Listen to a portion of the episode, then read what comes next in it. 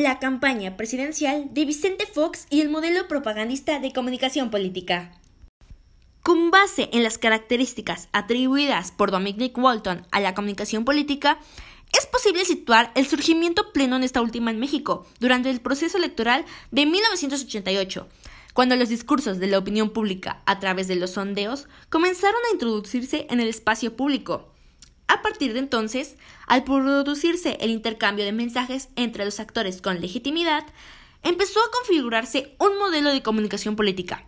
cuyos rasgos esenciales surgieron o más bien se reafirmaron durante la campaña para las elecciones presidenciales de julio del 2000, y que, en tanto coinciden con la tipología establecida por Guys HH, corresponden al modelo propagandista.